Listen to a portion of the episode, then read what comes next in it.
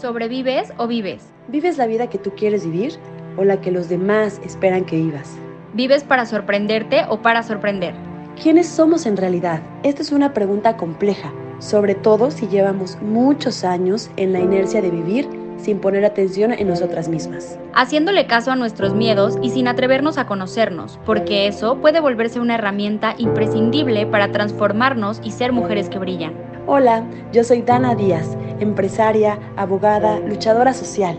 Mi verdadera naturaleza es ser una mujer valiente, libre y que toma decisiones que la hacen feliz. En resumen, soy una mujer perfectamente imperfecta, que viene a buscar contigo aquel diamante en bruto que vive dentro, muy dentro de cada mujer. Yo soy María Alarcón, abogada, emprendedora, amiga, hija. La vida me enseñó a ser una mujer fuerte y yo aprendí a brillar con ella y a hacer de mí la mejor versión. Me encanta sumar lo que sé y aprender en mi transitar por la vida. Espero que estés lista para escalar en tu desarrollo personal y así poder convertirte en la mujer de tu propia vida. Vivamos y, que, pase, lo que, tenga, que pasar. Hola amigos, ¿cómo están el día de hoy? Bienvenidos a Vivamos y que pase lo que tenga que pasar. Con su servidora Dana Díaz y mi amigaza, mi compañera, mi cómplice, amiga María Larcón, ya nos conocen. Y bueno, estamos con el tema del día de hoy que la verdad está bastante interesante y yo creo que hoy en día de verdad todos tenemos algo que decir acerca de él. Así es, yo creo que hoy no tuvimos invitados, los invitados de honor son ustedes, gracias por dedicarnos su tiempo, su espacio, sus eh, su vida, no sé cómo. Gracias por, por, por, estar un ratito aquí con nosotras. Y la verdad es que es un tema, María, que lo estábamos compartiendo. O sea, no dejábamos de escribir, no dejábamos de escribir porque cada vez, vaya, el, vamos a hablar las pérdidas y el duelo en una pandemia. Está impresionante. Yo creo que todos hemos pasado, eh, vaya, por una etapa de duelo sin saberlo. Algunos no lo sabemos que lo estamos pasando, otros estamos en etapas de negación, otros estamos en etapas de depresión y yo creo que qué mejor que informarnos y que también dar nuestros puntos de vista, porque todos hemos pasado por ahí y qué mejor que hacer una retroalimentación de ello y salir de ahí. Totalmente de acuerdo. Yo creo que como lo mencionabas, eh, muchos estamos eh, con la ira, sintiendo muchísimas emociones que se desbordan a través de una pérdida y es bien importante identificar en qué etapa estamos y buscar ayuda. Yo creo que empezamos, María, con qué es un duelo, ¿no? O sea, ¿qué es para ustedes un duelo? Yo te lo comparto, María. Para mí, el duelo es una pérdida de algo significativo. O sea, puede ser una persona, puede ser mi empleo, Puede ser incluso mi estatus económico, que de la noche a la mañana me quedo sin empleo y ya no tengo para comprarme mi ropita, ya no tengo para comprarme ese viaje que siempre he querido o que yo estaba acostumbrada, ¿no? Eh, puede ser incluso alguna pérdida de, un ser querido, puede ser hasta incluso de un, de, un celular, de verdad. Un cambio de vida también podría ser un, tipo de duelo. Eh, el mudarte a otra ciudad, el cambiar de trabajo, el cambiar de, círculo social, de, eh, de amistades, también es un, tipo de duelo que, a veces no estamos tan conscientes y pues decimos, me siento triste, me siento como que no encajo, me siento de muchas formas y no sabemos realmente que estamos pasando por un duelo. Yo claramente me encantó este, este tema y hasta toda la producción, todos los, el equipo de MX Multimedios, eh, la verdad es que nos quedamos en shock porque dijimos, es un tema que todos pasamos, diariamente y más en pandemia porque muchos perdimos a seres queridos muy importantes para nosotros, pero de poco se habla, ¿no? O sea, se habla muy poco del duelo, las etapas del duelo, los tipos de duelo y las experiencias también de uno, de, a ver, o sea, si tú pudiste salir de ahí, ¿por qué yo no voy a poder? ¿No? Yo creo, yo perdí a alguien, este, María, en diciembre y después me entero que voy a ser mamá entonces, como que fueron varias etapas, emociones, emociones completamente, y hasta la fecha estoy trabajando ese duelo, porque fue, o sea, estoy embarazada, qué felicidad, tengo que darle eh, la vida que se merece a mi hijo, tengo que estar tranquila porque la depresión posparto, porque cómo le voy a hacer para comprar cuna, o sea, todo, todo, todo, todo, todo y dejé como que en reserva o bloqueado algo que era importante sanar. En ese momento. Exactamente. Y me costó y fue peor y ahorita vamos a hablar de los tipos de duelo. Y bueno, ustedes van a ver en qué tipo de duelo estaba o estoy. Y ustedes también allá en casita platíquenos si se sienten identificados, qué tipo de duelos están pasando. Y bueno, vamos a comenzar, María, ¿te parece? Claro que sí. ¿Cuáles son las etapas del duelo, María? Eh, bueno, hay cinco etapas del duelo. Eh, la primera es la etapa de negación, que es. cuando pues no te la crees, ¿no? Entras en un estado de shock y dices, ¿qué está pasando? ¿Por qué a mí? ¿En qué momento? O sea, o sea, estás en shock y pues como lo dice, ¿no? Lo niegas y no te lo crees.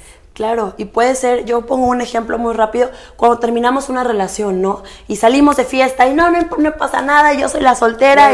Y, y, sí, ¿no? ¿Y qué pasa ahí? Sales de fiesta o encuentras una adicción.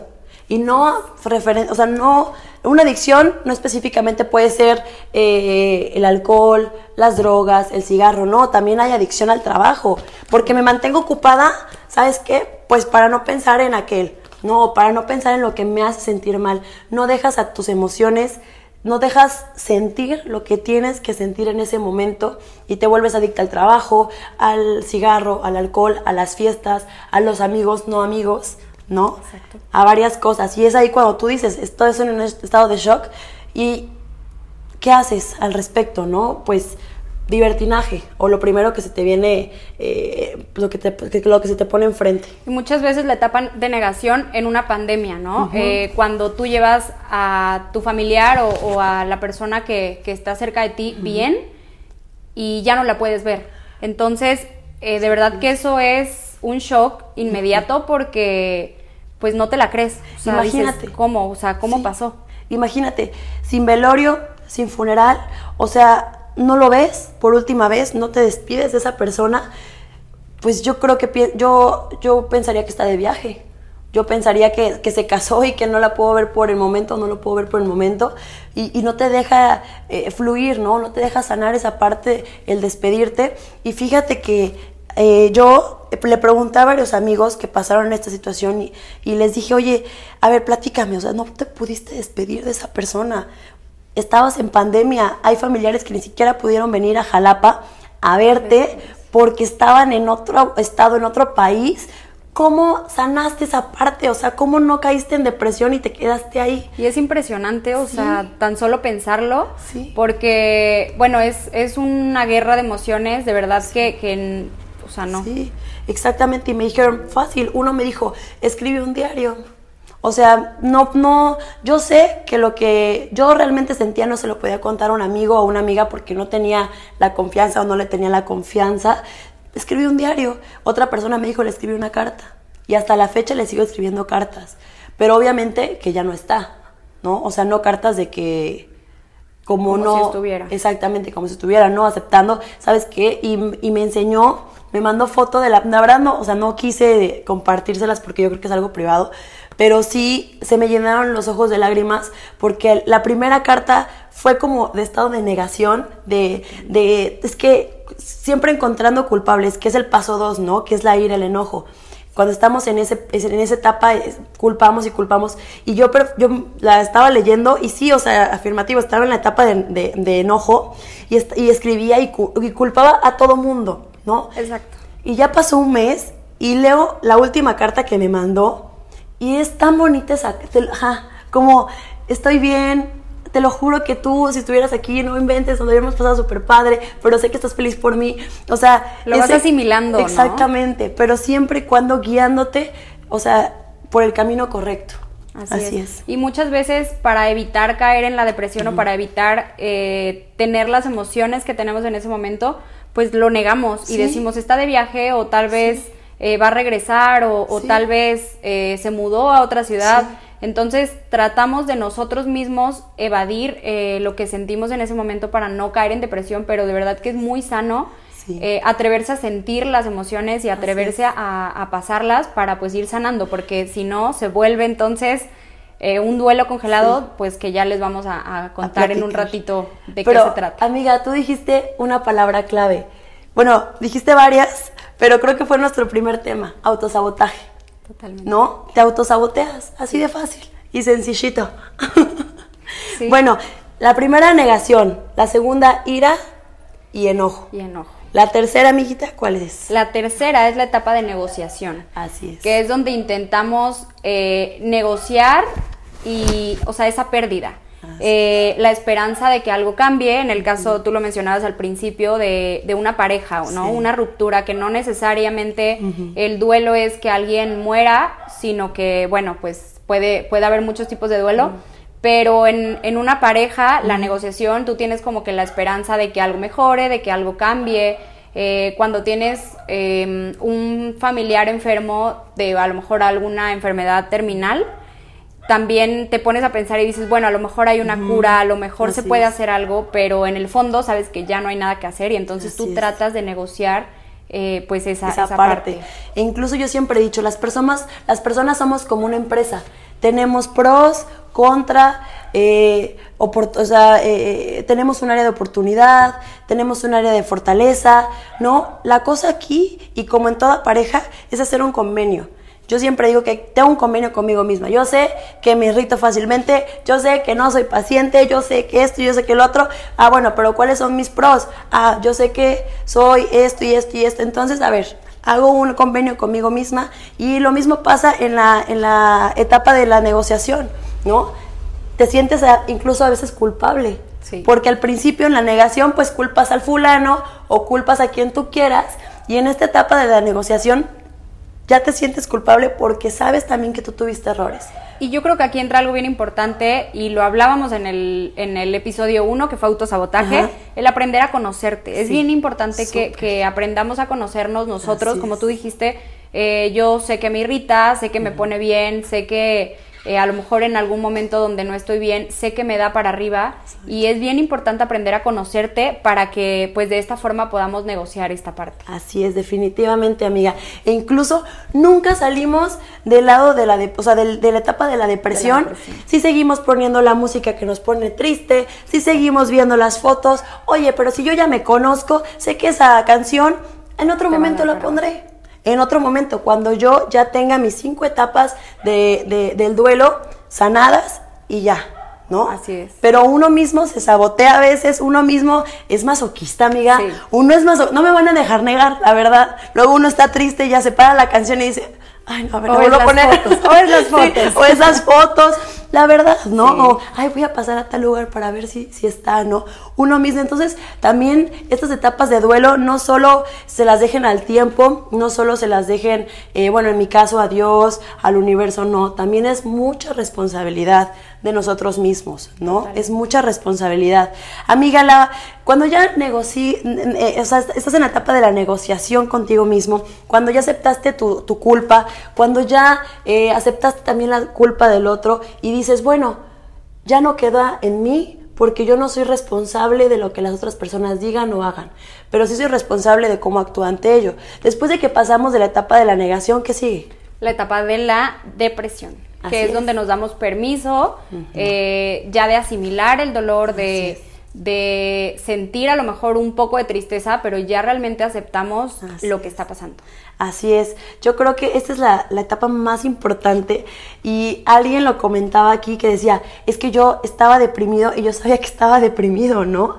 Muchas veces eh, así pasa, es cuando, pues como todo, ¿no? Sabes que, que está mal fumar, pero lo sigues haciendo y es ahí cuando entra la responsabilidad en uno mismo. Decir, ¿sabes qué? Ya, me voy a dejar sentir todo lo que tenga que sentir, voy a, llorar todo lo que tenga que llorar, voy a escribir las, todas las cartas que yo sé que yo tengo que escribir para desahogarme, para conocerme, para decir y saber qué decir y qué no decir y cerrar esa parte. Porque muchas veces no nos damos cuenta que estamos en la etapa de la, de la depresión hasta que bajamos 20 kilos o hasta que subimos 20 kilos, hasta que vemos que ya no tenemos a nadie con, a nadie con quien salir al café, hasta que vemos que, no sé, que todas mis, mi, todo lo que, todas las amistades que tengo a mi alrededor son nada más para salir a tomar, para salir de fiesta, para el divertinaje, pero en sí no tengo a nadie que realmente me diga quiero ser mejor persona, ¿no? es e ahí. E incluso te puedes estancar ahí. Sí, exactamente. Si no, si no aprendemos a llevar esta etapa de la depresión, te puedes quedar estancado ahí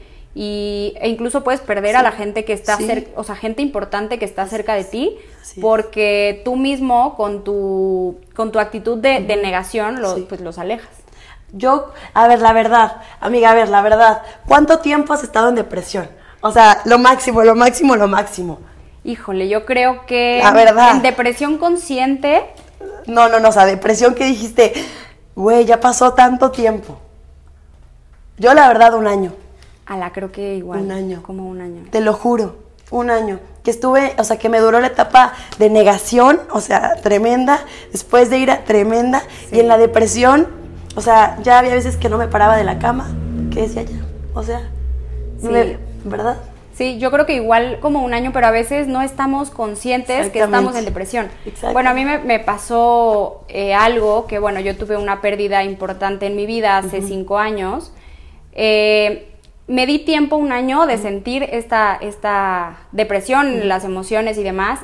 Y al año llega una persona que me hace sentir todo lo contrario, felicidad y demás. Sí, Entonces yo pasa. pauso mi proceso de, De duelo. de duelo y me permito sentir todo lo contrario, que fue pues felicidad. Eh, Me parece algo similar a lo Sí, que, a lo que a ti te pasó, en cuestiones distintas, ¿no? Entonces me permito sentirlo y posterior a los años viene otra pérdida, entonces dices, a ver, ya ¿Cuál voy a descongelar Sí. mi duelo para seguir con él. Exactamente, completamente. Y sí me identifico mucho contigo, yo creo que allá en casita, en la oficina, en donde usted nos esté viendo, comadrita, comadrito, o sea, se va a sentir identificada también, ¿no? Sí. Es por lógica, muchas veces yo también, amiga, y la verdad es que, de, o sea, llega un punto en que despiertas y dices, pues ¿por qué duelo empiezo, no? O sea, ¿por qué duelo empiezo? Y es ahí donde siempre, siempre, siempre tenemos que estar, sí conscientes y responsables de nosotros mismos, pero también, amiga, aceptar ayuda, ¿no? Yo creo que eso es, Eso es uno de los pasos más importantes, el, el Sí. saber, con, o sea, como lo dijimos, conocerte y saber Sí. que algo no está bien y buscar ayuda. Así Porque es. siempre, siempre nos echamos porras y decimos yo puedo, yo soy una fregona, a mí nada me bajonea y todo bien. Sí. Pero realmente en esos momentos donde estás sola, donde conectas yo creo que con, con- con tu conciencia y dices, a ver, yo creo que sí necesito un empujoncito de alguien profesional Sí. que me diga por dónde empezar. Claro, claro, y más que lo vuelvo a repetir, o sea, somos masoquistas, esa es la verdad. Y muchas veces también tenemos esta responsabilidad como amiga y como amigo.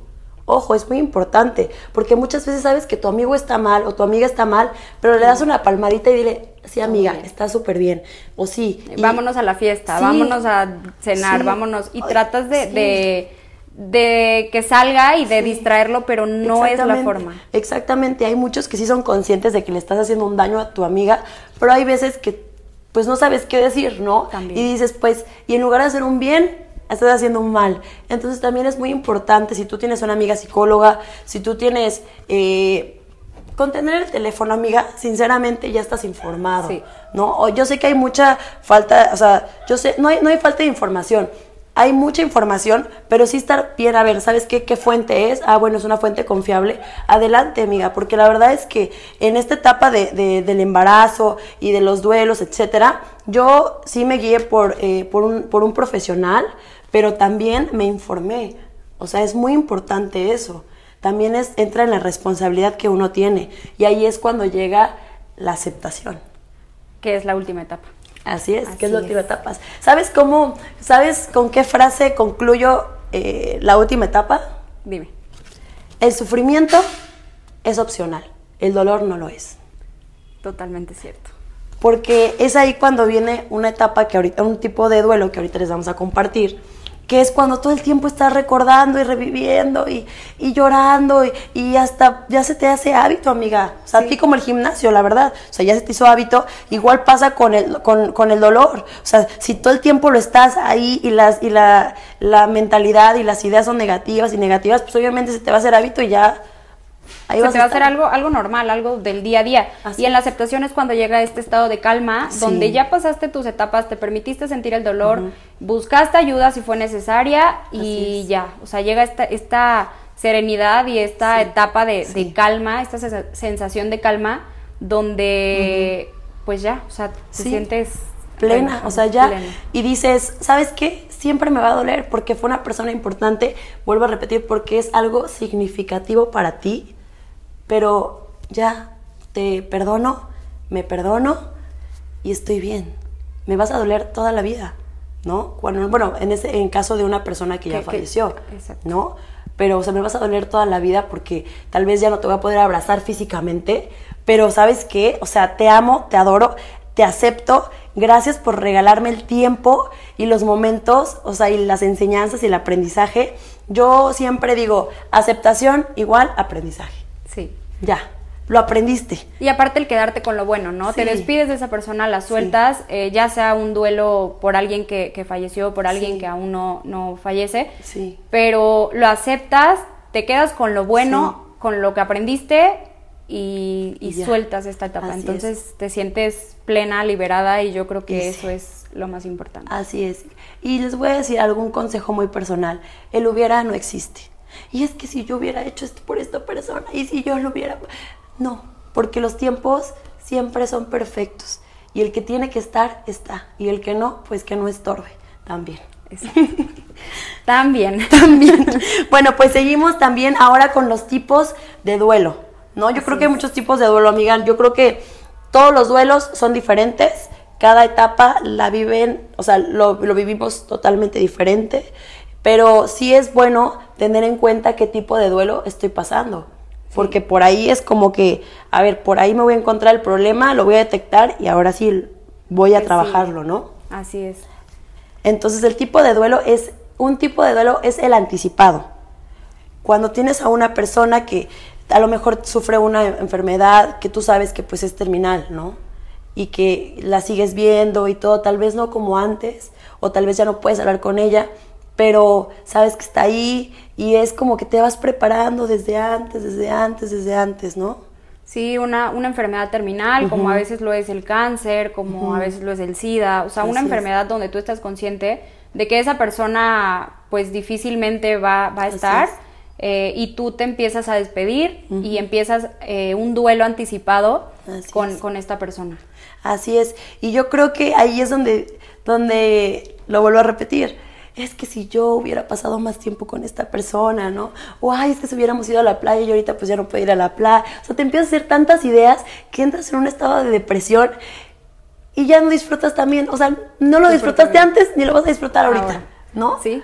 Así es. Entonces, yo creo que lo que es es aceptar la realidad y trabajar en ello, ¿no? Que, qué bonito, y yo, yo, yo lo digo de corazón, eh, que, que te puedas despedir de esa persona que todavía puedas verla, o sea, aunque ya tal vez no puedan hablar como antes o que ya no puedan hacer cosas como antes, pero que, que, que sabes que, que, se va a partir, o sea, que va, que va a partir, pero sabes que puedes estar en paz y que, que no sé, o sea, vaya amiga, mi, mi pérdida, o sea, fue momentánea, ¿no? Entonces yo que más que hubiera querido que tenerla unos, unos cinco segundos, ¿no? Para, para poderte despedir. Fíjate que, bueno, yo igual me, pongo a pensar en, los tipos de duelo y obviamente no hay duelo fácil. Claro. Pero yo igual eh, concuerdo contigo, ¿no? El duelo anticipado para mí es eh, el más bonito, entre comillas, porque tienes un tiempo con esa persona para, para a lo mejor decirle lo que no le has dicho, para a lo mejor eh, comer algo, algo con esa persona o, platicar o tener una última plática, ¿no? Así es, completamente de acuerdo contigo. Y ahí viene el que es el duelo retrasado, que ese a mí me pasó, no sé a ustedes, pero por ejemplo, fue algo que, ahí va, o sea, eh, les voy a poner un ejemplo, ¿no?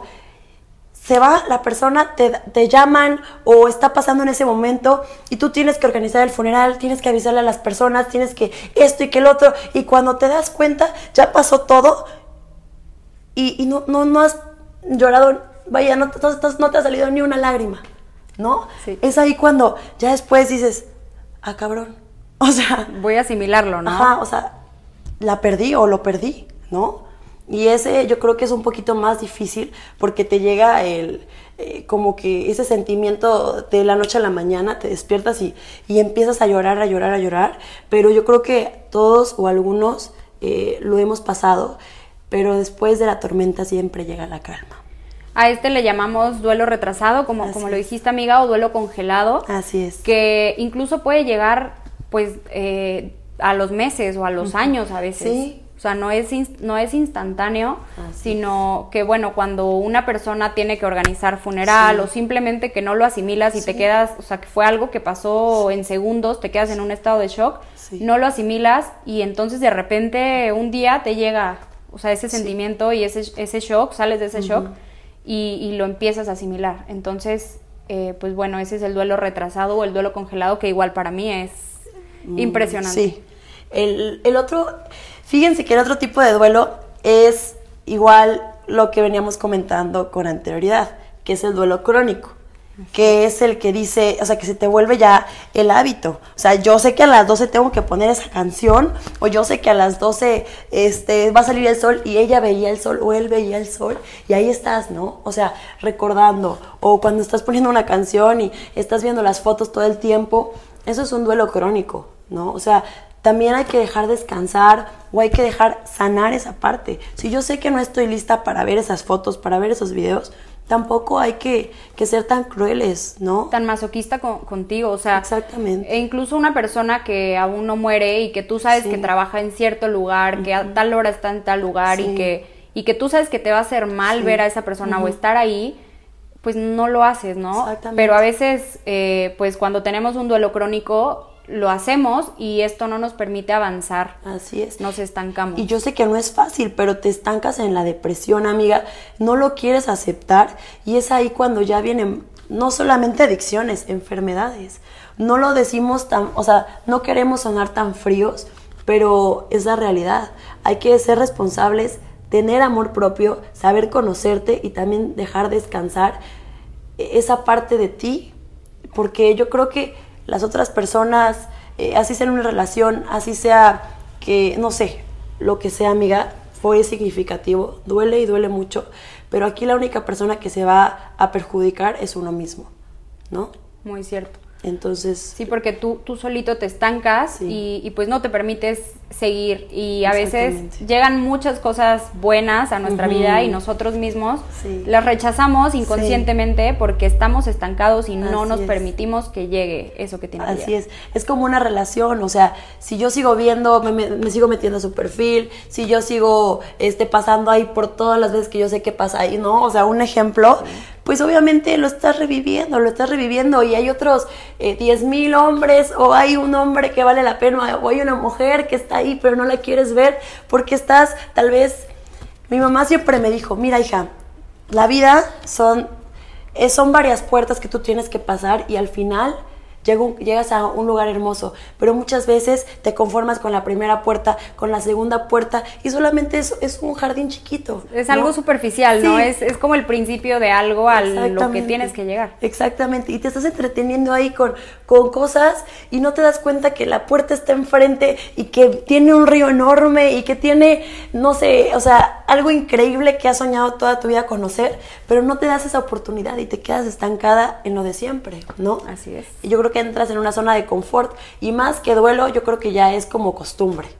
¿No? Sí, a veces nos acostumbramos a nosotros mismos minimizarnos y, minimizarlo eh, y pues no, no avanzamos. Entonces, yo creo que igual entra lo que hablábamos al principio, que es el conocerte. Sí. Es bien importante que tú te conozcas para saber eh, en qué etapa estás y también si es un duelo crónico y, qué tiempo llevas ahí, porque eh, a veces, bueno, eh, sí es difícil, pero pues tú misma debes de, identificar qué te hace bien y buscar esa, esa puerta, ¿no? Claro, y cuando ya te conoces, dices, yo pasé por todo eso, me aplaudo, me abrazo y digo, no te mereces sufrir Vamos para adelante, has pasado por muchas cosas, ¿cómo no vas a poder con esta? ¿no? Así es, incluso cosas muy fuertes, entonces...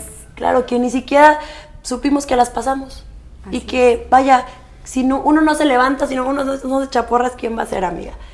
La verdad, como si las otras personas ven que no te respetas, si las otras personas ven que no te amas, que no te cuidas, pues ¿qué esperas de las otras personas? ¿Que te amen? ¿Que te respeten? Imposible. Yo creo que no bien dicen que el respeto se gana. ¿no? Y empieza en uno mismo. Por uno mismo. Yo creo que es lo mismo que el duelo patológico, ¿no? Que, que igual el duelo patológico te quedas estancado ahí, este, en una de, la, de, la, de las etapas que ya hablamos del duelo, ¿no? Así es, el duelo patológico complicado y bueno, es, es lo que decíamos, empiezas a abusar del alcohol, empiezas a abusar de, del trabajo, de muchas cosas y te quedas atrapado en, en, esa etapa e incluso piensas que cuando se trata de una pérdida eh, me hubiera pasado a mí en vez de a esa persona, ¿no? Te, te culpas y te quedas atrapado. Los hubiera. Así es. Y el último duelo, pues es el duelo desautorizado, ¿no? Así es. Que es yo creo que también uno de los más fuertes. Eh, es, un, es un duelo que vaya, cuando una persona eh, querida pues se, mm, sufrió de un secuestro tal vez, alguien está desaparecido, tú comentabas. Un suicidio, por ejemplo, un aborto espontáneo, son cosas que tú no, no autorizas y que, que, pues bueno, evidentemente también es un estado de shock en el que pues te, te, puedes quedar ahí a lo mejor un mes o algunos meses y de repente lo asimilas y, y es es un estado de shock impresionante. Claro, porque es como las personas también eh, que perdieron sus facultades mentales, ¿no? A causa de enfermedades eh, neurodegenerativas. Y yo creo que te quedas con una versión de una persona y luego conoces la versión de otra persona y, y dices, ¿cómo? O sea, ¿con quién me quedo o cómo, o cómo está, no? ¿Cómo? Y entras en la etapa de la negación, entras y te quedas igual, estancada. E incluso lo que platicábamos antes de, entrar al aire, eh, ahorita con la pandemia. Así es. Eh, cuando tú llevas a tu, a tu ser querido bien, con, con, bueno, o sea, un poco a lo mejor delicado, pero vivo, y de repente ya no lo puedes ver. Sí. Entonces también es algo que, que está impresionante porque es un estado de shock. Así es. Que, que pues tú no autorizas y dices, ¿por qué pasó? Porque a mí. Así es, completamente de acuerdo contigo. Yo creo que es, eh, es muy fuerte en tiempos de COVID, porque como decíamos al principio, a lo mejor no te puedes despedir de esa persona, a lo mejor ese abrazo que quieres de un ser especial, de un ser querido, pues físicamente no lo puedes ver, no lo puedes sentir, ¿no?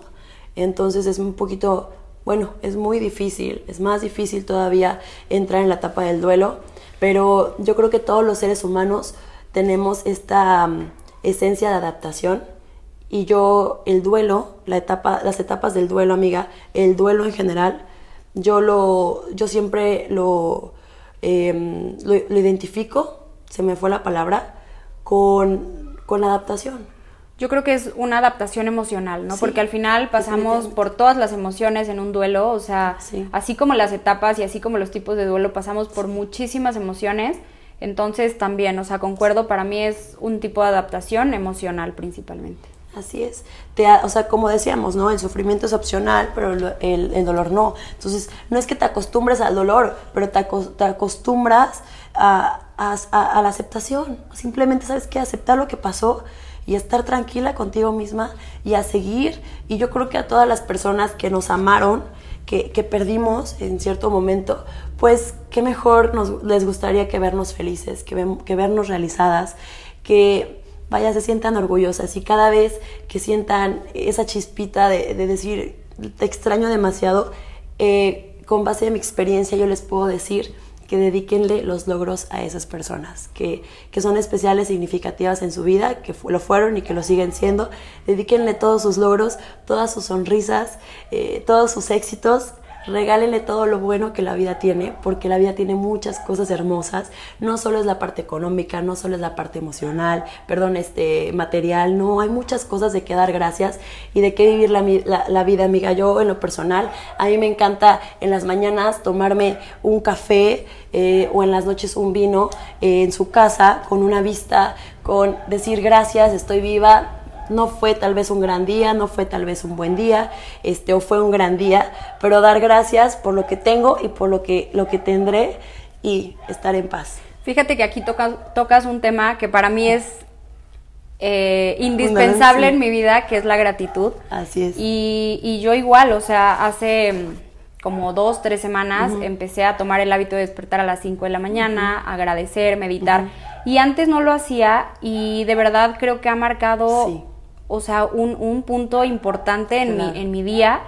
Porque es como que este espacio para conectar con, con esa parte mía y agradecer por las cosas buenas y que en tu día, si a lo mejor te pasa eh, algún detalle que no está planeado y que te dio por ahí el bajón, ya no, ya no eh, recae de la misma forma, porque digo, me tomé el tiempo de ver el amanecer, eh, el aire puro de la mañana, o sea, de verdad que es impresionante cómo a veces tenemos cosas demasiado buenas y no nos tomamos el tiempo y, a veces nos estancamos tanto en las cosas malas o en las cosas negativas y, pues pesan más, ¿no? Lamentablemente. Yo en la pandemia leí el libro de hábitos de, la, de las personas exitosas y también fue que empecé a despertar a las 5 de la mañana y empezar mi día literal tomando un vaso de agua, meditando, viendo el amanecer y después este, realizar también mis afirmaciones. Eso fue súper importante y de ahí hacer ejercicio, bañarme y comenzar mi día. Yo creo que, amiga, como tú, tú como siempre es bueno decir, como tú empiezas el día, lo terminas. Lo terminas. Entonces, yo también, yo creo que por eso somos amigas, por eso estamos aquí. Porque la gratitud es algo muy importante. Yo creo que de todo tenemos que ser agradecidos, hasta de las malas acciones, porque les repito, toda experiencia tiene un aprendizaje. Entonces tú sabes qué aprender de las personas, qué te dejan las personas. Si alguien te aventó la M, pues ya sabes que pues nada más le va a dar colitis, ¿no? Y dices, pues no, entonces no aviento la M. Entonces yo creo que de todo se aprende, amiga, y muchísimas gracias por estar aquí con nosotras, amiga, te agradezco muchísimo de corazón que me brindes otro programa, que nos brinden, bueno, que nos brinden, que, nos el brinden tiempo, que nos brinden el tiempo ahí en casita para, pues, para poder platicar un poquito más sobre, sobre otro tema interesante. Y de verdad nos encantaría muchísimo que, que nos dejaran en los comentarios eh, a lo mejor si ustedes con esto lograron identificar alguna etapa o si están pasando por algún duelo, eh, pues por ahí déjenlo en, los comentarios y pues vamos a estar pendiente. Así es, y si también quieren hablar de un tema con nosotras, quieren chismear, quieren que hagamos una retroalimentación de, de algunas, algunos temas, échenos para acá y los esperamos el próximo jueves a las 7 en punto. Muchas gracias, amiga. Gracias, amiga. Gracias, producción. Los esperamos pronto. Y no se les olvide dar a seguir. ¿Sobrevives o vives? ¿Vives la vida que tú quieres vivir o la que los demás esperan que vivas? ¿Vives para sorprenderte o para sorprender? ¿Quiénes somos en realidad? Esta es una pregunta compleja, sobre todo si llevamos muchos años en la inercia de vivir sin poner atención en nosotras mismas. Haciéndole caso a nuestros miedos y sin atrevernos a conocernos, porque eso puede volverse una herramienta imprescindible para transformarnos y ser mujeres que brillan. Hola, yo soy Dana Díaz, empresaria, abogada, luchadora social. Mi verdadera naturaleza es ser una mujer valiente, libre y que toma decisiones que la hacen feliz. En resumen, soy una mujer perfectamente imperfecta, que viene a buscar contigo aquel diamante en bruto que vive dentro, muy dentro de cada mujer. Yo soy María Alarcón, abogada, emprendedora, amiga, hija.